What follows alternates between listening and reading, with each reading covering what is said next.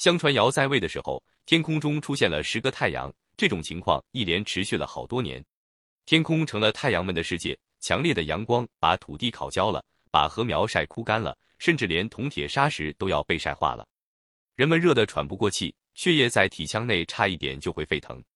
大地上可吃的东西已快断绝了，胃里又燃烧起一把饥饿的火，逼得大家几乎都要发疯了。真是祸不单行。由于天气酷热，还有一般怪禽猛兽，像赤鱼、凿齿、九鹰、大风、风猪、秋蛇等，从火焰似的森林或沸汤般的江湖里跑出来，逞着他们暴烈的性情，肆无忌惮地残害人民，弄得本来已经水深火热的人民更加活不下去了。十个太阳一齐出现在天空，惹出的灾祸，使作为国君的尧非常烦恼，除了每天向上帝呼吁祷告以外，简直没有任何办法。十个太阳都是东方上帝帝俊的儿子，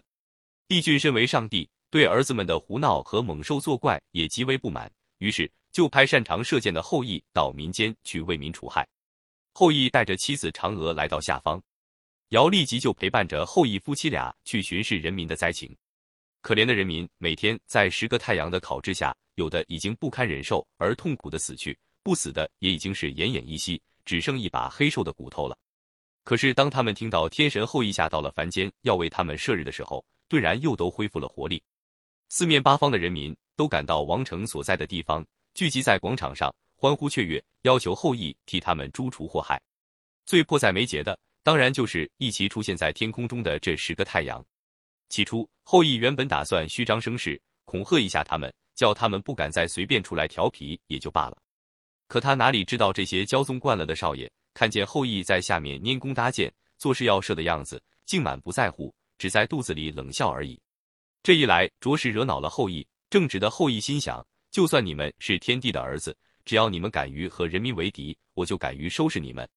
于是他就真的走到广场中央，举起神弓神箭，搭上箭拉满弓，对准天空中的一个太阳，嗖的一箭射上去。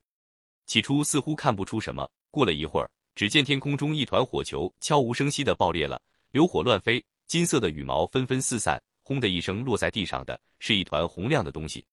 人们跑近前去一看，原来是一只极大的金黄色的三足乌鸦，想来这便是太阳精魂的化身了。再向天上一看，太阳果然已经只剩下九个，空气也似乎比先前凉爽了一些，人们不由得齐声喝起彩来。后羿心想，祸事既然已经闯下了，索性一不做二不休，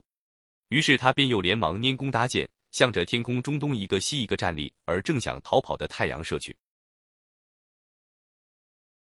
的箭像疾鸟般的从弓弦上发出，只听到嗖嗖嗖的箭声，紧接着就可以看到天空中一团团火球无声的爆裂，满天是流火，数不清的金色羽毛四散在空中。